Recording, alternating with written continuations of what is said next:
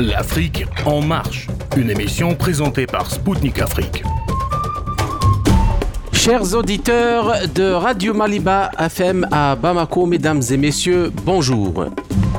Je m'appelle Kamal Louadj, je suis journaliste correspondant à Radio Spoutnik Afrique et animateur de l'émission L'Afrique en marche. Dans cette nouvelle édition spéciale de l'Afrique en marche, j'ai l'honneur et le plaisir de recevoir depuis Alger Mortar Saïd Mediouni, colonel retraité de l'armée de l'air algérienne et expert en géopolitique et en questions sécuritaires et de défense. Avec lui, nous allons évoquer le 61e anniversaire de l'indépendance de l'Algérie après 132 ans de colonialisme français. Nous mettrons également l'accent sur la symbolique de cette date aujourd'hui, notamment en Afrique, allant des bouleversements mondiaux annonciateurs d'un nouvel ordre multipolaire plus juste et plus équitable. A tout de suite sur les ondes de Maliba FM à Bamako.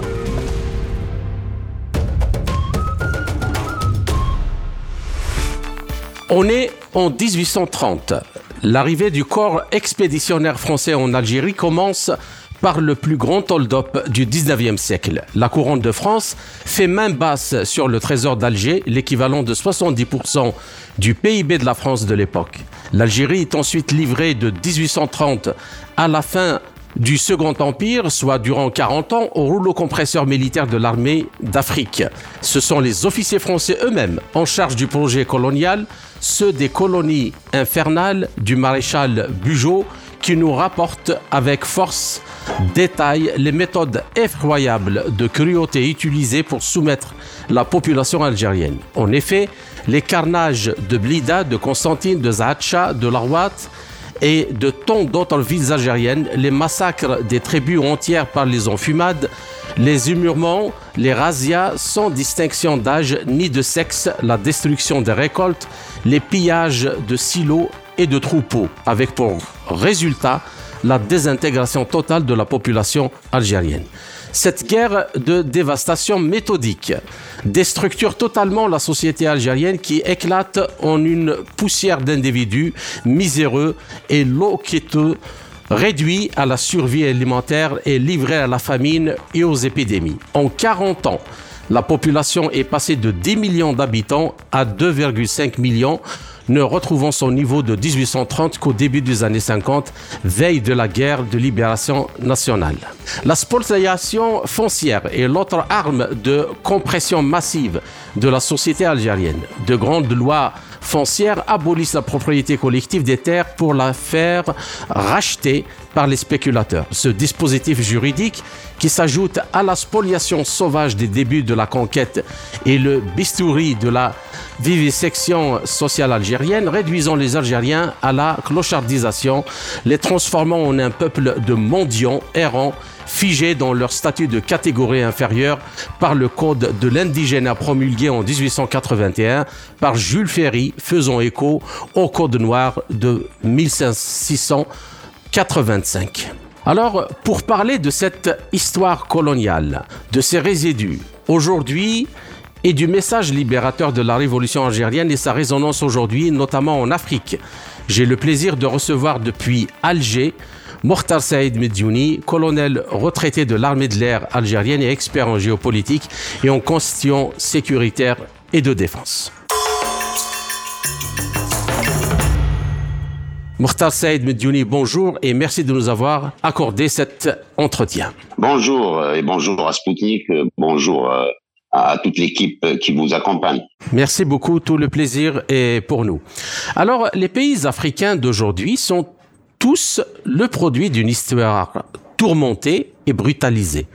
Ceci concerne non seulement les États, mais aussi les sociétés et les nations parcourues par de nombreuses lignes de fracture qui expliquent en grande partie les difficultés de développement, l'instabilité politique et les nombreux conflits régionaux. Le cas algérien est emblématique euh, de ce que le colonialisme en tant que projet idéologie et la colonisation en tant que système de violence, d'oppression et de dépossession ont produit de plus accompli en matière de modèle d'aliénation, mais aussi de résistance populaire acharnée et désespérée tout au long du 19e siècle.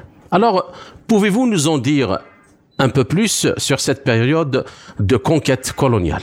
Ben, vous savez, euh, je crois que Spoutnik, elle est bien informée, elle s'est bien informée sur toute la révolution algérienne, sur toutes ses étapes, sur les dates, sur les, les endroits où des atrocités ont été commises, euh, même euh, avant le nazisme. Des chambres à gaz ont été testées sur les Algériens. Vous avez parlé des enfumades. C'était pas quelque chose de facile à supporter et c'était pas une mort euh, paisible que recevaient les résistants algériens. Les emmurades aussi, des gens qui se trouvaient dans des grottes et euh, ces grottes ont été fermées par euh, l'occupant français pour les laisser mourir à l'intérieur des grottes. Euh, vous avez parlé de massacres euh, organisés de populations et de tribus entières qui ont, qui ont été décimées. Donc c'était la façon, c'était le colonialisme et c'était la période la plus abjecte de l'histoire humaine, humaine. Donc cette colonisation qui a débuté dans les années 1830, comme vous l'avez cité, euh, a vu la résistance de l'émir Abdelkader, qui est le père de euh, la République moderne algérienne. Aujourd'hui, il a sa place même à Moscou. Euh, Aujourd'hui, il a sa ville aux États-Unis. Tellement cet homme était un homme de paix, tellement cet homme était un homme résistant pour la cause algérienne et qui avait posé les jalons de la République moderne algérienne, chose qui était vraiment invraisemblable à cette époque-là pour avoir des casernements, une administration, tout a été réglé par l'émir Abdelkader et c'est pour cela qu'on lui reconnaît au moins euh, à travers le monde cette façon de faire et de s'organiser dans la résistance pour la libération du pays. Il y a eu ensuite plusieurs résistances aussi. Hein. Il y a eu la résistance de Cherbourg MMA, dans, tout, dans, les, dans toutes les régions du pays, se sont soulevés ce qu'on appelle des petites révolutions pour aboutir à la grande révolution ou à la guerre de libération. Donc c'était euh, depuis 1832, jamais l'Algérien n'a abdiqué aux colonisateurs français. Donc c'est cette, alors que vous savez, à cette époque-là, il n'y avait pas de moyens de communication aussi modernes qu'aujourd'hui. Sinon, je pense que le colonialisme français ne serait pas resté un siècle et 32 ans. Donc, et en plus que l'Algérie est un territoire très vaste et la communication entre les populations, ça se faisait pas à cette époque-là, mais il y avait un travail moderne de la résistance qui a fait que tout le territoire national a été contaminé par cette fièvre de l'indépendance et de la résistance. Euh, même s'ils ont essayé les pires tortures sur l'être humain, même s'ils ont essayé de la, la, la, la, politique de la terre brûlée en Algérie. Mais n'empêche que l'Algérien, il, a, il est connu jusqu'à présent de cette qualité de résistant. La résistance coule dans les veines de son sang et jamais l'Algérien n'a abdiqué à l'occupation française. Donc, de, euh, aussi, dans l'histoire, il faudrait aussi rappeler que les premiers Français arrivés en Algérie, et parmi eux des généraux, ont tous reconnu qu'en arrivant en Algérie, ils ont trouvé une population alphabète, donc les écoles fonctionnaient normalement, et le taux d'alphabétisation était supérieur à celui des Français eux-mêmes qui venaient coloniser.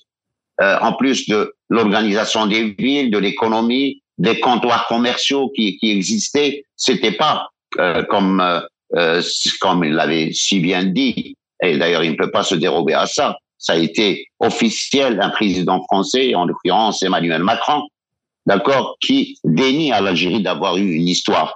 À ce titre, je rappellerai juste à M. Macron que l'Algérie a eu des accords diplomatiques avec les États-Unis d'Amérique en 1793. Absolument. D'accord? Et que l'Algérie, voilà. Et que l'Algérie avait aidé même la France. Et que pour faire, pour faire ce genre d'accord, il faut d'abord avoir un État, sinon euh, un accord ne tient pas. Si c'était le désert. Mais j'aimerais bien vous rappeler une chose, euh, Monsieur Medjouni, puis je vous laisse euh, continuer votre développement. Mais c'est que le colonisateur parle de, cette période-là comme l'intention d'un projet de, de civilisateur, l'intention des Algériens, estampillé comme race inférieure selon les propres termes hein, d'Alexis de Tocqueville, qui est considéré comme une, grande euh, sommité euh, intellectuelle, de l'humaniste Ernest Renan ou Victor Hugo, donc euh, et, du républicain entre guillemets Jules Ferry. Alors cette idée, encore largement répandue aujourd'hui, que la colonisation était porteuse d'idéaux civilisateurs et de bienfaits, nous vient de ce que le, le clergé, l'intelligentsia française de l'époque euh, se soit très tôt mêlé au dessin de l'expansion coloniale euh, en Algérie. Alors, euh, le discours civilisateur, comment vous le voyez-vous? Eh bien, Comme vous venez de le citer, ça c'est les nostalgiques de l'Algérie française, c'est les néocoloniaux qui même aujourd'hui vous disent qu'on va en Afrique pour aider les Africains à se développer, alors qu'ils ont toujours été en Afrique pour détruire l'Afrique. Preuve en est que ce continent, s'il est resté en retard par rapport aux autres continents, c'est parce que les Européens l'ont occupé. Euh, et, et, cette occupation a été surtout pour spolier les richesses de l'Afrique, mais jamais d'ailleurs tout récemment, et je voudrais pas déborder du sujet, mais tout récemment, euh, en la France, en s'installant en 2013 euh, avec ses fameuses opérations Barkhane, Cervral, est-ce qu'elle est venue pour lutter contre le terrorisme? Au contraire, elle était venue pour organiser le terrorisme dans les territoires africains. Donc, pour vous dire que l'intention des Européens, n'a jamais été de civiliser d'abord. Est-ce qu'on leur a demandé l'aide civilisationnelle qu'ils viennent nous civiliser? On ne leur a jamais demandé ça. Au contraire, on a résisté dès le départ pour leur demander de ne pas euh, être, de fouler le pied, leurs leur pieds sur le sol algérien. Donc, la France, on lui donnait à cette époque-là des leçons de civilisation. Alors, à titre d'exemple, les mathématiques, euh, la médecine, tout ça, c'est la civilisation arabe qui en a fait aujourd'hui les moyens avec lesquels l'être humain continue à survivre. Donc c'est juste un, petit aperçu de l'histoire de la civilisation arabe dont fait partie l'Algérie et de la civilisation africaine. Et l'Afrique, elle est le berceau d'humanité. Donc comment le berceau de l'humanité peut-il avoir euh, besoin euh, d'un colon français pour le, pour le civiliser ou pour lui apprendre quoi que ce soit? Tout a commencé sur cette terre africaine. Tous les outils qu'on voit aujourd'hui modernisés ont pris naissance dans le continent africain. L'Afrique, si elle n'a pas été colonisée, je pense que ça aurait été aujourd'hui le continent le plus développé. Mais n'empêche, il y a toujours euh, ironie du sort. Aujourd'hui, c'est la décadence de l'Europe et c'est la montée de, en puissance de l'Afrique. Donc c'est juste pour vous dire que euh, on y reviendra. on y reviendra euh, après. Voilà. Je continue. Je, je, continuerai sur les méfaits de la colonisation française parce que les nostalgiques ils vous parlent des bienfaits de la colonisation. Si on extermine des populations, est-ce que c'est bien? Quand on fait des explosions, explosions nucléaires à Reagan et Necker Mais on a oublié de parler qu'il y avait un nuage nucléaire qui a contaminé d'autres régions. Jusqu'à présent, euh, le bienfait de la colonisation, en guillemets. Ils n'ont pas euh, euh donné à l'Algérie euh, ou on y, on, y reviendra. le plan on y des, ouais. des enfouissements et pour continuer à faire tuer encore les Algériens. Non, cette guerre d'Algérie n'est pas encore terminée pour nous parce que la résistance, elle continue pour que amener l'occupant à reconnaître ses crimes, à indemniser et une fois pour toutes, euh, pas euh, tourner la page, on tourne la page, mais on la garde comme repère parce que la révolution algérienne a été un moteur pour tous les peuples opprimés. Jusqu'à présent, c'est un exemple comme euh, combat libérateur. D'accord.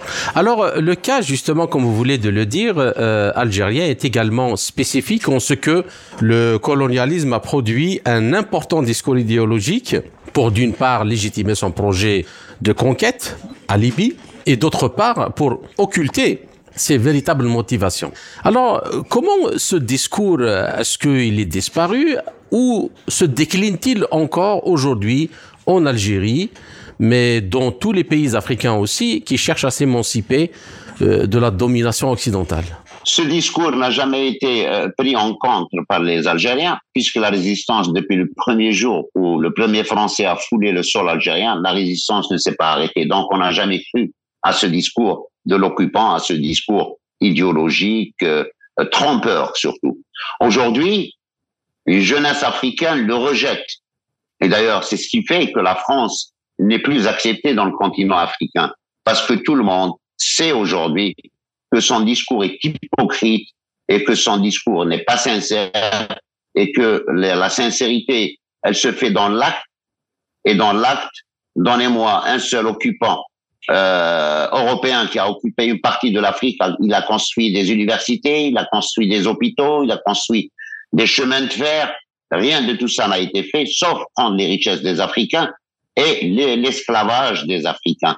euh, alors que même pour l'histoire, après 45, après la deuxième guerre mondiale, euh, les Africains, ils ont participé à la libération de la France contre le, le, le, le troisième Reich. Et malgré tout ça, 45 000 Algériens ont été massacrés en une journée à Kharrata, Sétif également, et cet épisode restera comme une plaie béante, comme une plaie ouverte dans l'histoire de la nation algérienne. Donc, faut vous dire qu'on ne peut pas faire confiance à ces gens-là, à cet esprit colonial. Il n'est porteur que de pleurs et de tristesse, mais jamais de joie, de bonheur et de technologie. Jusqu'à présent, dans les relations internationales, ces gens-là n'ont pas encore compris l'histoire, comme l'avait dit bien, si bien dit Giap, le, le général Giap euh, du Vietnam, que le colon, le, les colonisateurs est un mauvais élève, le colonialisme est un mauvais élève qui n'apprend pas les leçons. Est-ce qu'ils ont appris les leçons? Non. Ils continuent toujours à regarder avec arrogance cette Afrique, à regarder de haut l'Africain, alors que euh, la décadence de l'Europe a déjà commencé. Ils se rendent pas compte. Ils sont obnubilés par euh, leur façon d'avoir d'avoir agi dans les continents, ils sont ils ont ce qu'on appelle l'ivresse du pouvoir, c'est-à-dire le pouvoir de l'Occident qui doit mettre sous ses pieds tout le reste du monde. Alors que le monde est en train de se soulever, ils se sont pas encore rendus compte et le jour où ils se rendront compte, ça sera déjà trop tard pour eux. D'accord. Bien. Alors, euh, pour euh, la suite de la troisième question, la libération de l'Algérie s'est faite dans la rupture totale de la continuité coloniale après une guerre de près de 7 ans et demi, 8 ans. Une guerre totale, euh, hybride, dirait-on aujourd'hui, parce que elle avait enveloppé l'aspect militaire, politique, diplomatique, économique, médiatique, sociétal, même si cette guerre est inscrite dans le processus historique de libération des peuples dominés, euh, la victoire algérienne constitue un moment important qui prélude à la libération totale de l'Afrique. Alors, comment l'exemplarité de la guerre de libération algérienne a-t-elle pu gagner rapidement le tiers-monde dont elle devient la figure anticipatrice et sa pointe avancée eh ben, vous, vous, vous le dites peut-être mieux que moi en faisant le tour de, la chose, mais je dirais tout simplement que d'abord, la révolution algérienne est une révolution populaire. Il fallait que le Front de libération nationale, d'ailleurs on l'appelait le Front de libération nationale, qui euh, avait regroupé toutes les tendances politiques à cette époque pour le combat politique, euh, sous la bannière du Front de libération nationale, l'armée de libération nationale, qui était l'armée composée par les enfants du peuple algérien, et puis même dans le congrès de la Soumane, euh, tous les, la déclaration de novembre, elle est sociale, elle est populaire et elle émane du peuple algérien. La réussite de la révolution algérienne, c'est qu'il y avait tout ce peuple qui était autour de son armée. Et ça, c'est c'est ce qui a fait la réussite de notre révolution, en plus de le fait que chacun, d'ailleurs, ce peuple euh, plusieurs occupations ont été, ont été dans son histoire. Je parle de l'Empire ottoman, je parle, personne n'est resté. Euh, d'ailleurs, je vous citerai tout simplement, à titre d'exemple, donnez-moi un seul pays qui a pu euh, coloniser ou occuper l'Afghanistan. Euh, on a vu la débâcle de l'OTAN et de ses alliés, d'accord, pour que les talibans reviennent au pouvoir 20 ans après. Tant de destruction, tant de mal, pour rien du tout, parce que ce peuple, il est résistant. C'est la même chose pour les Algériens. Et c'est ces Algériens qui posent problème aujourd'hui à toute la communauté euh, qui, qui les impactent. Parce que là, on parle, comme il avait si bien dit, Monsieur le Président de la République, Abdelmajid Tebboune, euh, on est on est ennemi qu'avec les gens qui sont ennemis avec nous, mais on est amis avec le reste du monde. Donc, euh, il avait dit à Saint-Pétersbourg. Donc, je, je, je, dirais tout simplement que la réussite de la révolution algérienne et de la bataille de libéra, le, le combat libérateur a été contre une puissance qui, était considérée par une puissance de l'OTAN, qui était une puissance nucléaire. Mais euh, le fait de croire à la liberté, le fait d'aimer son pays, cet amour de cette nation, de ce pays, a fait euh, battre en brèche tous les obstacles à la libération. Donc, euh, vous avez parlé, on parle souvent de un million et demi de shuhada. Ça, c'est pendant guerre de martyrs, un million et demi de martyrs, oui. Mais voilà, de martyrs. Ouais, mais si on reprend depuis 1832, là, on parlera de 10 millions pratiquement accepter le sacrifice suprême rend les combats libérateurs encore plus glorieux. Et la révolution algérienne est une glorieuse révolution qui est aujourd'hui citée comme exemple dans le monde entier. Quand on croit à la liberté, quand on croit à la nation, rien ne nous arrêtera. La France, membre de l'OTAN, puissance nucléaire, a été battue en Algérie, a été battue en Algérie par le combat libérateur des Algériens. Et ça, ça a déclenché tout un processus de libération en Afrique. Bien. Alors, euh, comme les guerres euh, impériales qui l'ont précédé et ont mis l'Europe à feu et à sang pour soi-disant unir et moderniser l'Europe, libérer les peuples, le colonialisme avait aussi ses alibis et son discours idéologique de légitimation. Et là, le coup d'éventail, euh, comme on le sait tous, euh, et qui est enseigné dans les livres d'histoire, du régent d'Alger au consul de Val en 1827, est le premier habile prétexte pour justifier l'invasion de l'Algérie. Mais comme le notera euh, si justement le chancelier autrichien Metternich, ce n'est pas, il dit, je le cite, ce n'est pas pour un coup d'éventail qu'on dépense 100 millions donc de, de, de, monnaie euh, française et qu'on mobilise 40 000 hommes. Alors, en fait, euh, Napoléon Bonaparte, qui projetait sans doute déjà de vendre euh, l'encombrante Louisiane aux États-Unis, était honté, selon les historiens, par l'idée de conquérir l'Algérie toute proche. Alors, il y avait, il avait, il avait même dépêché des espions en reconnaissance dès 1802. Alors, le geste du Dey euh, Hussein euh, procède de cette euh, bizarre affaire de créance impayée des dettes contractées par la France sous le directoire pour ravitailler les armées d'Italie et d'Égypte auprès d'une Algérie, alors exportatrice de blé, et ça, il faut bien le, noter et le, rappeler, comme elle l'est aujourd'hui de pétrole, ce qui révèle au passage que l'Algérie en 1830 n'était pas une terre en friche, comme le prétendra plus tard l'idéologie colonialiste. Alors, moi, ma question, parce que cet aspect-là est extrêmement important, pouvez-vous nous en dire d'abord un peu plus? Et puis, n'est-ce pas là, le même type de justification avec lesquelles l'Occident cache bien ses visées dans les différentes euh, guerres déclenchées depuis la chute de l'Union soviétique, notamment en Irak, en Syrie, en Libye, euh, en Afghanistan, arrivons jusqu'à l'Ukraine aujourd'hui. Eh ben, vous, c'est bien de me tendre la perche parce que là, ça me fait rire. Euh, ça me, j'ai encore en écho les déclarations d'Emmanuel Macron, président de la République française, en disant que l'Algérie, l'État algérien n'existait pas. Donc l'histoire de l'éventail, elle est à discuter, elle est discutable par les, historiens. Cette euh, façon de coloniser un autre pays était une façon de dévier un peu euh, les, les, regards de ce qui se passait en France et surtout asseoir le pouvoir à l'époque bien bien le consolider par rapport à la protestation qui grandait en France. Donc ça, c'est l'aspect le plus.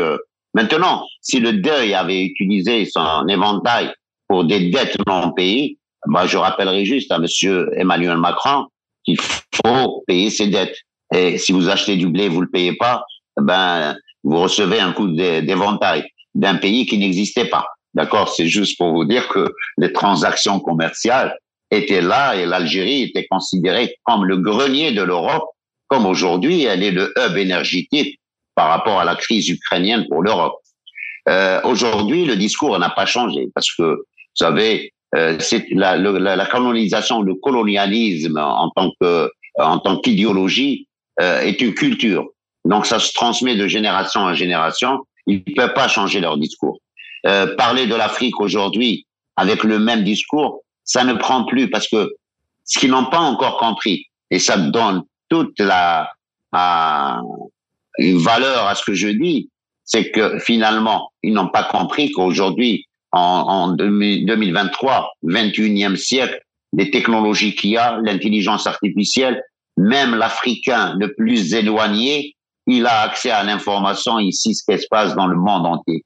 Il connaît à travers des moteurs de recherche son histoire, ses richesses, ses terres.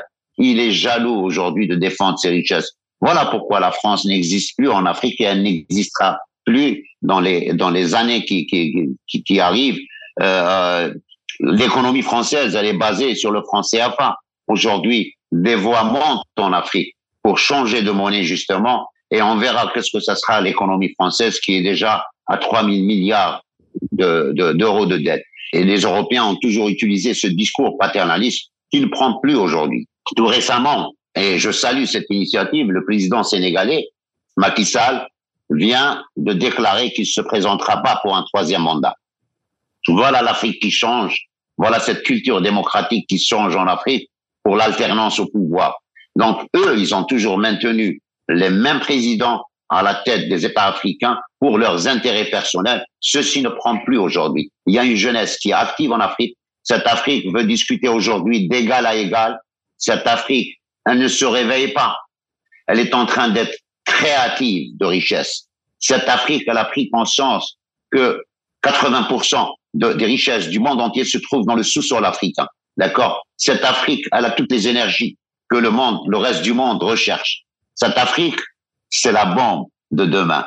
Et cette Europe vieillissante, elle est en train de vieillir chaque jour encore plus. Aujourd'hui, on stigmatise l'immigration. Est-ce que demain, on va pas demander aux Africains, on va les supplier de venir pour continuer à procréer et éviter euh, la disparition de la société européenne, puisqu'ils n'arrivent plus à procréer. Euh, désolé de vous dire ça crûment, mais c'est une vérité. C'est une vérité.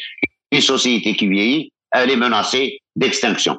Donc, c'est pour cela que cette Afrique, elle est, euh, elle a tout l'avenir devant elle.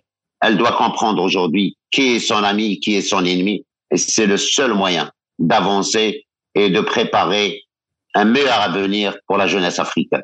D'accord. Ben, euh, juste une dernière chose, Monsieur Medioni, avant de clôturer la première euh, partie. C'est en fait, euh, donc, euh, vous considérez, euh, parce que cette révolution et, ce qu'elle a engendré comme mouvement libérateur, pas uniquement en Afrique, mais même en Amérique latine, on l'avons vu avec pas mal de pays. Est-ce que vous pensez que ce message ou cette symbolique est toujours vivante dans l'esprit des, Algériens d'abord et puis des, Africains? Oui, effectivement. le problème, c'est que comment dirais-je, ce combat libérateur a été un exemple pour pas mal de nations. Vous avez cité l'Amérique latine, comme je citerai l'Asie, le Vietnam. Et je me rappelle qu'il y a un homme politique algérien qui était tellement heureux de rencontrer, de croiser en tête à tête le général Giap. Pour rappel, Won Nguyen Giap, né en 1911 et décédé en 2013, est un général et un homme politique vietnamien. Il est le fondateur de l'armée régulière du Vietnam indépendant et le commandant militaire vietnamien le plus célèbre de l'histoire récente. N'ayant jamais fréquenté d'académie militaire, Won Nguyen Giap se qualifiait lui-même de général autodidacte. Néanmoins, peu de leaders peuvent rivaliser avec lui. Il a participé aux guerres d'Indochine et du Vietnam et est considéré comme le seul général à avoir vaincu les armées françaises et américaines au cours de sa carrière. L'opération la plus réussie de Won Nguyen Diap a été le siège de Dien Bien Phu en mars-mai 1954. Le 7 mai, les forces françaises se sont rendues. La société a été choquée par cette défaite et il est devenu politiquement impossible de poursuivre la guerre pour Paris. Le général Giap a remporté la plus grande victoire des forces locales sur les métropoles dans l'histoire des guerres coloniales du XXe siècle et a acquis une renommée mondiale. Il a dit, je suis fier de vous rencontrer parce que vous avez fait une grande révolution, un grand combat libérateur. Alors, vous savez, c'est Giap qui lui répond et lui dit, non, c'est votre révolution qui est glorieuse et qui a épaté le monde entier. Il lui a dit, mais pourquoi? Il dit, parce que votre révolution, vous avez réussi à transporter la révolution le combat de libération, même dans les territoires de l'ennemi. Et c'est ça, justement, qui a été... Euh, parce que même en France, dans les villes françaises, la révolution, elle y était. Le combat y était. Il y avait des martyrs, il y avait des moudjahidines, il y avait des combattants qui activaient même... Parce qu'il fallait transporter cette révolution, même à l'intérieur du territoire de l'ennemi. Et ça, ça a été quelque chose de très grand dans la révolution algérienne. Aujourd'hui, elle continue à inspirer euh, les pays africains s'inspirent, les pays du monde entier s'inspirent de cette bravoure de l'Algérien et de cet amour au sacrifice suprême pour libérer un pays. Ainsi euh, s'achève la première partie de notre entretien. Chers auditeurs, je vous retrouve en compagnie de mon invité Mortar Saïd Mediouni pour la seconde partie de notre émission après une courte pause musicale. À tout de suite.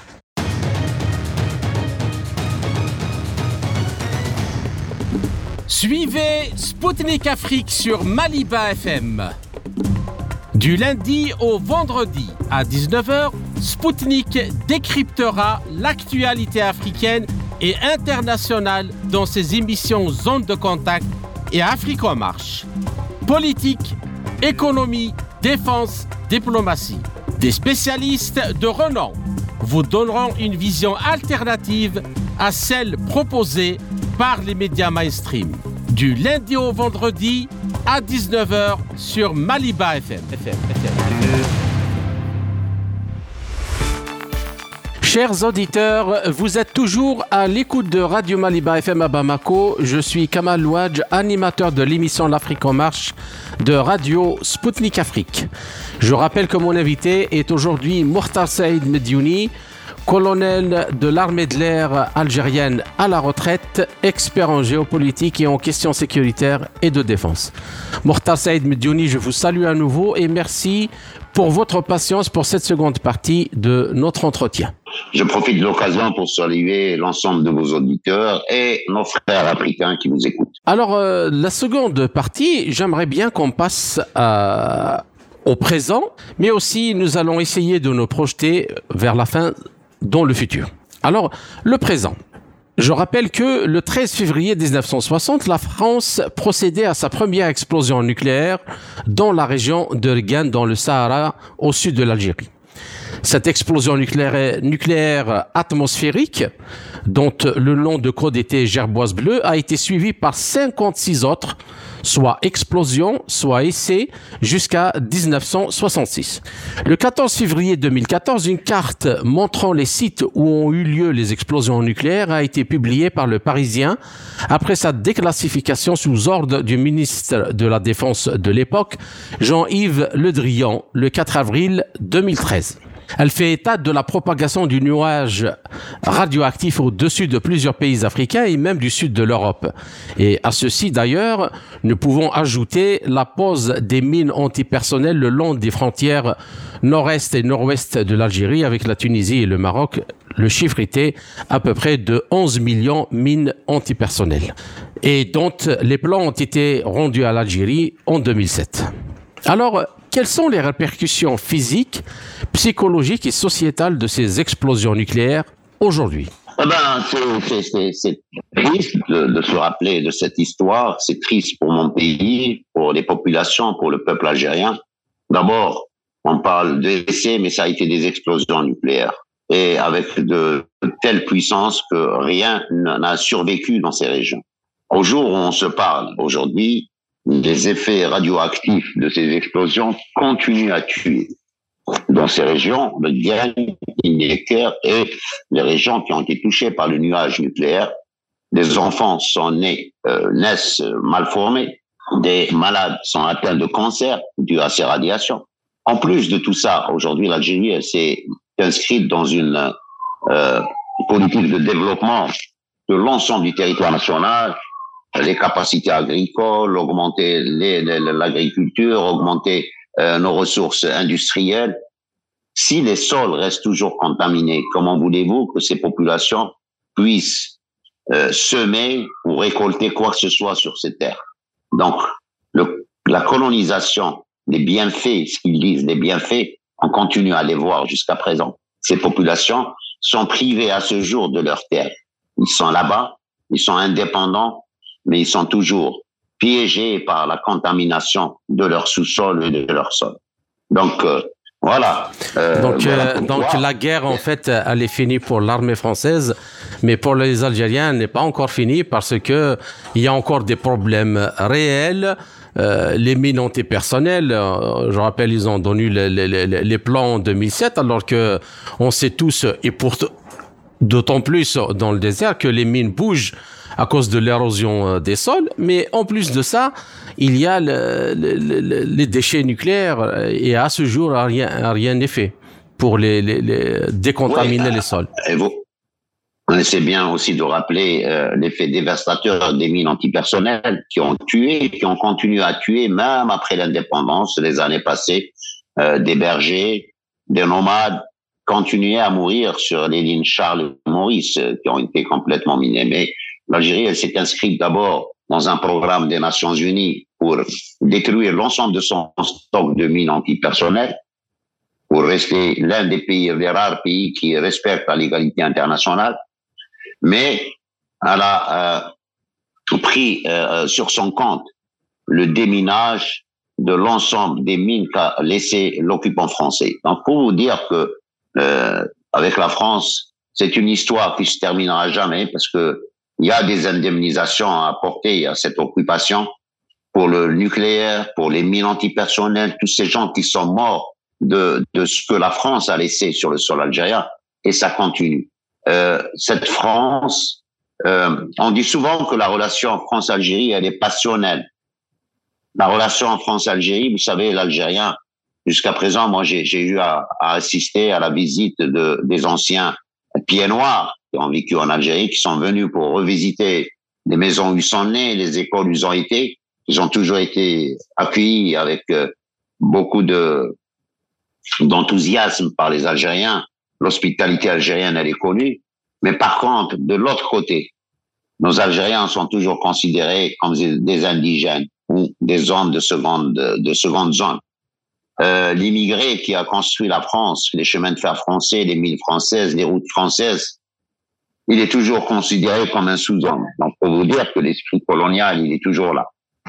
Euh, je voudrais pas euh, sortir du cadre, mais on a eu récemment, cette semaine, un événement euh, malheureux qui démontre à quel point la France tient euh, rigueur à l'Algérie pour l'avoir combattu et chassé de son pays. Donc un jeune Algérien de 17 ans, pour son faciès, a été exécuté par un policier français pour un délit qui n'en était pas. Donc pour vous dire que cette histoire avec la France, et d'ailleurs même l'hymne national qui a fait des vagues, est-ce qu'un pays a le droit de changer son hymne national qui a été légué par les On ne peut pas la modifier pour faire plaisir à telle ou telle personne. Par contre, moi, ce que j'avais fait lors d'une émission télé, j'ai comparé les, j'ai comparé les, les, les j'ai comparé les, les, deux hymnes. Donc, chez nous, c'est un couplet qui parle que la France doit rendre de compte. Mais chez eux, c'est un refrain qui revient souvent. Quand on vous dit euh, du sang impur de nos ennemis, nous euh, irriguerons les sillons dans nos terres, ça c'est encore plus violent. D'accord? Ils l'ont fait, c'est avec le sang des Algériens de 1832 jusqu'à l'indépendance. Et même après l'indépendance, du sang algérien était versé sur les, les, lignes euh, Charles et Maurice à cause des mines que la France a laissées. Sans parler du du nucléaire qui a contaminé une grande partie du territoire algérien et que euh, dernièrement, justement, c'est Monsieur Vladimir Poutine, président de la Fédération de Russie, qui s'est proposé avec le chef, euh, avec le président algérien, M. Abdelmajid Tebboune, pour que la Russie participe avec son expérience à décontaminer les zones qui ont été euh, contaminées par l'occupant français. Donc, pour vous dire que cette histoire malheureuse ne peut pas se terminer comme ça jusqu'au jour D'abord, où il y a, y a, un contentieux. Y a, vous avez cité au départ, vous avez bien fait, c'est pour ça que j'ai dit que Sputnik était documenté, toutes les richesses qu'ils ont volées de ce, pays, toutes les pièces rares qu'ils ont, qu'ils ont, qu'ils ont euh, volées, carrément. Le canon de Baba Arrouch qui est toujours là-bas. Les, les, crânes des chouhada qui sont toujours exposés. On y, on y reviendra. On y reviendra, monsieur Medioni. C'est pour cela que, que la, pour les Algériens, la guerre de libération n'est pas encore terminée. L'indépendance, elle peut être politique, économique, sociale, culturelle, mais euh, le, le, le, ce qui nous reste dans, dans, dans l'histoire, le contentieux historique, doit être apuré d'accord? Il faut épurer l'ensemble du dossier euh, du mémorial pour qu'enfin nous pourrons demain discuter d'une nouvelle relation avec la France. D'accord. Alors pour la seconde question et pour rester dans l'actualité, ça fait quelques mois, euh, je crois que c'était l'année passée, le rapport Stora euh, sur la mémoire de la guerre d'Algérie, commandé par Emmanuel Macron, qui, rappelons-le, avait qualifié en 2017 à Alger, alors qu'il était candidat à la présidentielle, le colonialisme de crime contre l'humanité. Alors ce rapport aborde cette question donc euh, de la décontamination de le, en évoquant notamment euh, la contamination des populations sahariennes par les bombes atomiques françaises et préconisant la poursuite du travail conjoint sur cette question. Alors, ma question, quelle est votre première réaction à cette proposition? Et puis, est-ce que ce rapport défend vraiment selon vous, suffisamment les intérêts des victimes algériennes des explosions nucléaires D'abord, la déclaration de euh, Monsieur euh, Emmanuel Macron, président de la République française, a été faite dans, des circonstances euh, connues. Il était candidat, il n'était pas encore président. Et comme par hasard, l'Algérie, c'est le sujet par prédilection des élections françaises tout le monde parle d'Algérie quand il s'agit de politique interne ou de racler dans, euh, dans, dans les, les voies d'abord de l'immigration, parce que si on reparle de ces élections, les dernières de, Emmanuel Macron, euh, pratiquement s'il a, il a été élu devant euh, Marine Le Pen, c'est parce qu'il y avait mobilisation de l'immigration qui lui ont donné leur voix. Sinon, il serait pas passé. Cette immigration qu'on méprise, qu'on tue, qu'on assassine. Donc, à chaque fois où il y a des élections, l'Algérie, elle prend le devant de la scène. C'est juste pour une précision, elle, Monsieur Mediouni, c'est-à-dire que euh, cet incident ne peut pas quand même être euh, euh, qui s'est passé cette semaine à, en France ne peut pas être généralisé parce que ce n'est pas, il n'y a pas quelque chose de, de, systématique ou de méthodique. Euh, c'est un problème, c'est vrai, c'est un, un, grave accident, mais euh, il n'y a pas de politique d'extermination en France de l'immigration. Ben, vous savez, quand euh, vous avez un Éric Zemmour qui vous parle du grand remplacement, est-ce qu'aujourd'hui, parce que sur les 13 morts qui ont été tués par la police française euh, dans des refus de tempérer, ils sont d'origine arabe ou d'origine africaine? Donc, euh, si ça, c'est pas euh, une façon de liquider l'immigration, je ne vois pas comment. Euh, quand vous avez le délit de faciès, et on a des vidéos qui circulent aujourd'hui, vous avez des Européens qui chapardent dans ces moments d'émeute, qui volent des magasins, qui ne sont pas inquiétés parce qu'ils sont blancs, alors que euh, tout ce qui est maghrébin, tout ce qui est, on impute tous les vols aux Africains et aux Maghrébins. Non, pour vous dire, la vérité, il faudrait que bien un jour qu'on la dise euh, euh, en face. Et puis on n'a pas peur des mots. Euh, c'est les actes qui nous font dire ces mots-là. Les actes qui sont commis chaque jour. Combien d'Africains, combien de Maghrébins sont contrôlés chaque jour des heures et des heures dans leur propre quartier. Donc voilà, euh, la discrimination, elle est là. Quand on a vu l'accueil qui a été réservé euh, aux migrants ou euh, euh ukrainiens, ils ont la priorité au travail, à la maison, à, et comment ils se comportent avec les Africains. Arrêtons quand même, il faudrait dire les choses par leur nom.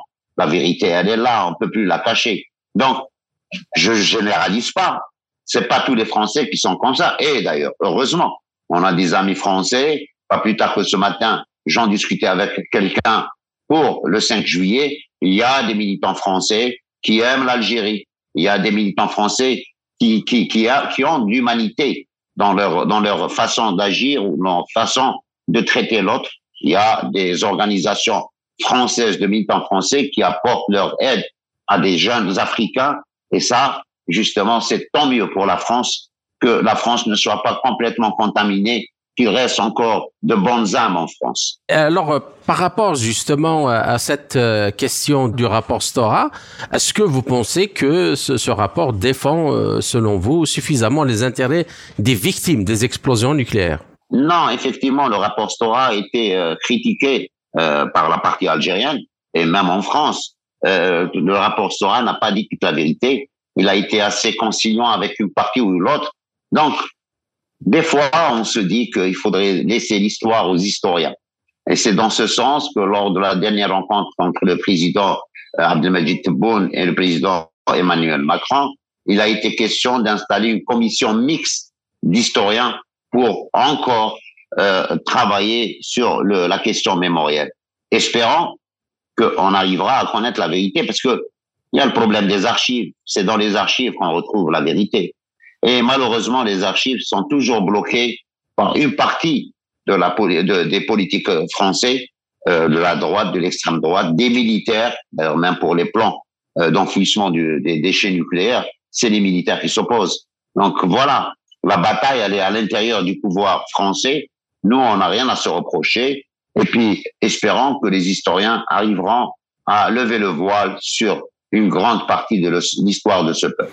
D'accord. Alors, pour la question suivante, euh, comment peut-on expliquer, à votre avis, l'attitude à géométrie variable de la France vis-à-vis -vis de la question des essais nucléaires, dans la mesure où elle a consenti à reconnaître sa responsabilité en Polynésie française, mais pas en Algérie?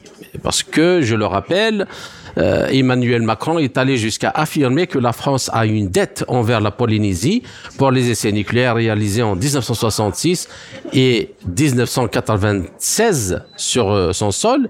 Est-ce que ça, n'est-ce pas euh, un deux poids deux mesures? Oui, mais la Polynésie aussi, elle est passée par la Cour de justice. Hein. Le dossier, c'est des avocats. L'Algérie est en train de travailler sur ça. Moi, je connais des avocats algériens et français en même temps.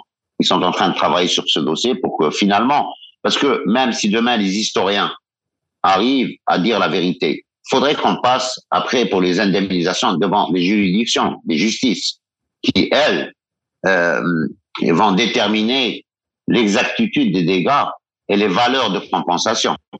Donc, ne pas reconnaître d'ailleurs, même pour ce qui est des explosions en Algérie, euh, les militaires français qui étaient dans les sites, ils ont été indemnisés mais pas les Algériens. Donc, euh, vous parlez de deux poids, deux mesures. Deux poids, deux mesures, quand il s'agit de l'Algérien, il est toujours là, ce deux poids, deux mesures. Mais nous gardons espoir en l'avenir, parce que le monde est en train de changer. On n'est plus dans un monde unipolaire, on est dans un monde multipolaire. Il y a une nouvelle géopolitique. Alors, euh, pour la question euh, suivante, qu'en est-il de la restitution des archives, notamment de la période ottomane? Et la restitution des crânes des résistants algériens exposés dans des musées euh, en France. Vous savez, pour les archives, euh, c'est pas encore terminé. On veut toutes les archives qui, concernent notre histoire. C'est notre bien, ces archives. Ça nous appartient. Ces archives qui, qui retracent ce qui s'est passé, les événements, c'est le seul moyen pour conforter le travail des historiens avec des preuves tangibles qui sont les archives de cette période.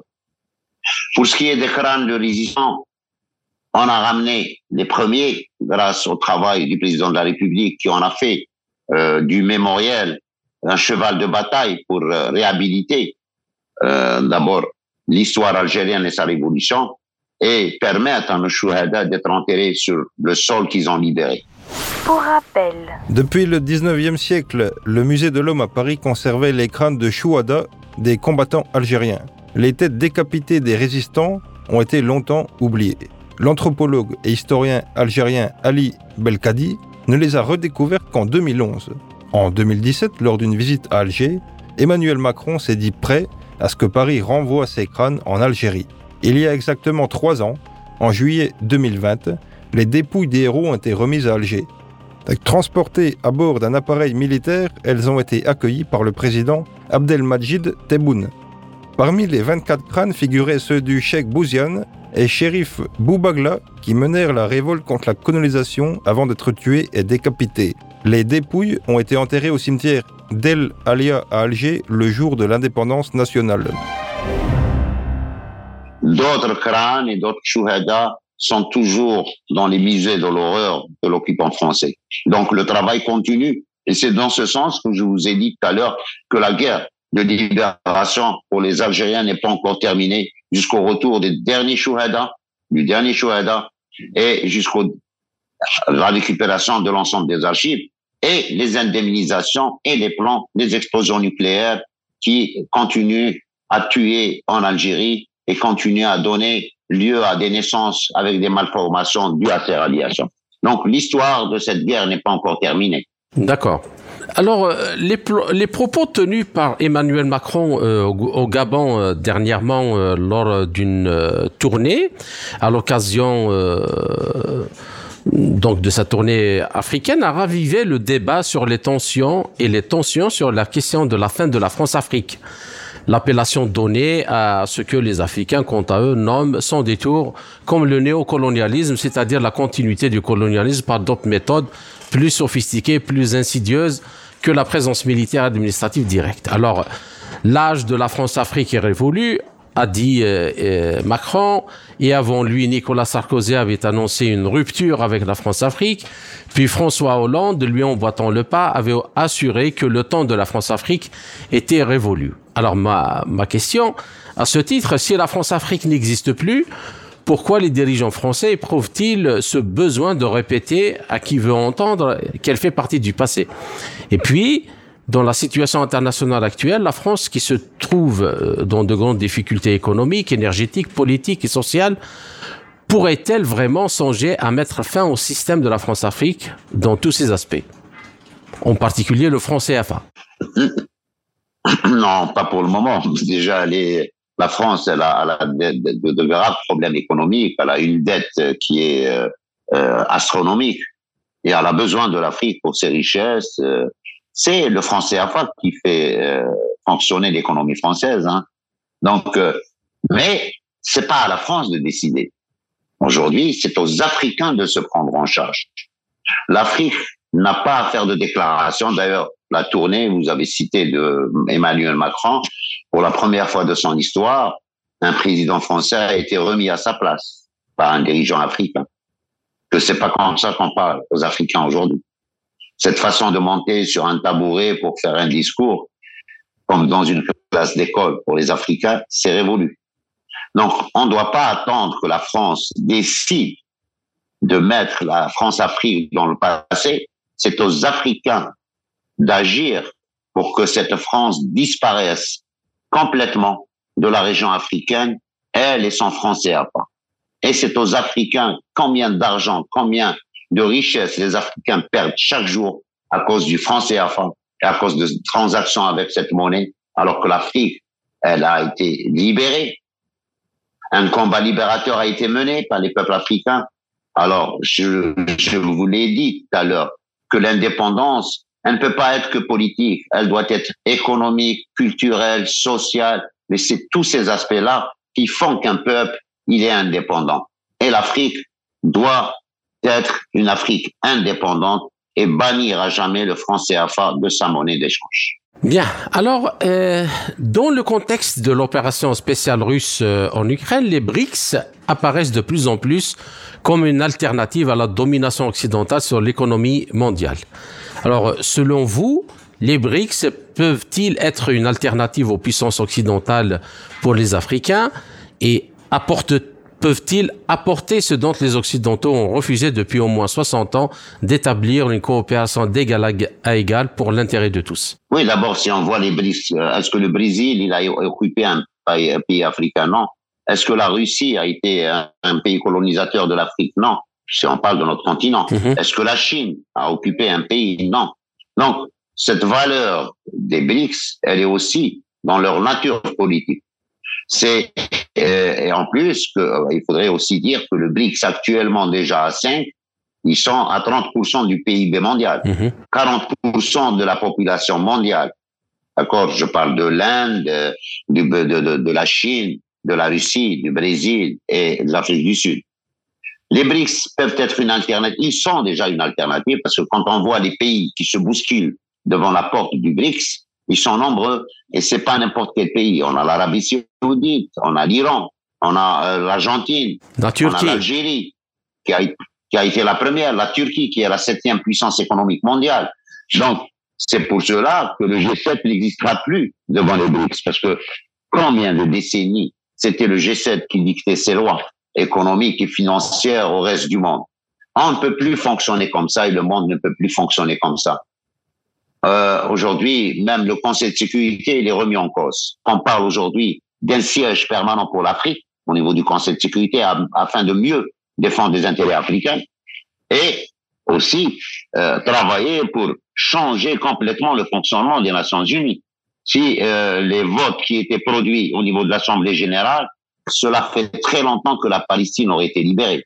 Mhm. Si euh, les votes de l'Assemblée générale étaient euh, primés sur le Conseil de sécurité, ça fait très longtemps que le Sahara occidental aurait été euh, décolonisé. Bien, alors pour une dernière question, euh, Monsieur euh, la, réunion des BRICS qui va se tenir en Afrique du Sud au, mois d'août va traiter une question euh, fondamentale qui est celle de créer une monnaie euh, commune pour les échanges entre les pays des BRICS, mais aussi cette monnaie sera disponible et ouverte à tous les pays qui désireraient échanger dans,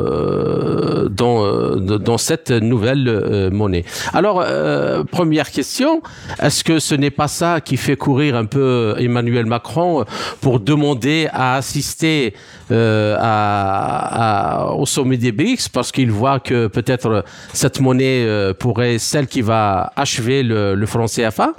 Et deuxièmement, euh, est-ce que cette monnaie peut être vraiment euh, une alternative aux pays qui veulent justement se s'émanciper du franc CFA, mais aussi euh, du dictat du dollar et, de l'euro? Ben, On parle déjà dans, ce, dans cette nouvelle géopolitique de la dédollarisation du monde. C'est très important. Euh, quand vous voyez que l'Arabie saoudite a accepté de vendre son pétrole à la Chine en utilisant le yuan, c'est déjà une révolution. D'autres pays utilisent le rouble ou le yuan dans les échanges commerciaux. Cette banque des BRICS, d'ailleurs, euh, cette semaine, notre ministre euh, des Finances a rencontré la, la, la directrice de la banque des BRICS, Madame Dilma Rousseff, euh, l'ex-présidente brésilienne. Et l'Algérie, elle a justement fait cette, cette déclaration de rejoindre la banque des BRICS. C'est très important pour que le monde se libère un peu du dictat du dollar. Aujourd'hui, quand vous voyez la crise ukrainienne et que les gens qui avaient des dépôts dans les banques occidentales ont été spoliés de leurs droits, de leur monnaie, de leur argent, de leurs comptes, euh, je parle des, Russes ou d'autres euh, qui ont été carrément volés, c'est du vol, ça n'a pas un autre, une autre explication. Comment peut-on continuer à faire confiance à ce système qui est devenu un système hors la loi? Aujourd'hui, si vous faites une analyse, la majorité des pays n'achètent plus euh, de, de bons trésors en dollars, ils achètent de l'or qui est une valeur plus sûre. D'accord? Donc, c'est un événement dans le processus de dédollarisation du monde et les BRICS, plus on avance, plus sont en train de prendre de l'ampleur. Mais je ne vois pas pourquoi Emmanuel Macron fait cette demande d'assister. C'est pas une surprise partie, c'est juste la réunion des gens qui n'ont pas envie d'être avec lui. Justement, si euh, on était content de se retrouver avec le G7, on n'aurait pas créé les BRICS. Voilà, tout simplement. Donc, euh, que Emmanuel Macron trouve une autre destination, peut-être qu'il ira à Kiev pour passer quelques jours. D'accord. Ben, chers auditeurs, notre euh, entretien arrive à sa fin. Mortar Saïd Mediouni, je vous remercie pour cette euh, interview passionnante et riche euh, en informations. J'espère que nous avons réussi à poser cette grave problématique du néocolonialisme. J'espère vous retrouver dans les quelques semaines à venir dans un autre entretien pour traiter d'un autre sujet. Merci encore une fois et à très bientôt. C'était Mortar Saïd Mediouni, colonel de l'armée de l'air algérienne à la retraite, expert en géopolitique et en questions sécuritaires et de défense. Pour préparer cette émission, je me suis inspiré de l'œuvre monumentale de Belaïd Aban, professeur de médecine, politologue et auteur de plusieurs livres sur l'histoire politique du mouvement national algérien et la guerre de libération. En effet, dans son livre édité en 2008 chez les éditions Armatan, sous le titre L'Algérie en guerre, Abban Ramdan et les fusils de la rébellion, réédité en 2011 par les éditions Casbah sous le titre Résistance algérienne, Abban Ramdan et les fusils de la rébellion, il rappelle les grandes étapes de la domination coloniale et celles de la résistance qui ont mené les Algériens jusqu'à la guerre de libération nationale et à l'indépendance. Ainsi s'achève cette édition de notre émission L'Afrique en marche proposé par Radio Sputnik Afrique en partenariat avec Radio Maliba FM à Bamako. Je suis Kamal Louadj, merci de nous avoir suivis. Tout en espérant avoir été à la hauteur de vos attentes, chers amis, je vous retrouverai très bientôt pour une autre émission. D'ici là, portez-vous bien. L'Afrique en marche, une émission présentée par Spoutnik Afrique.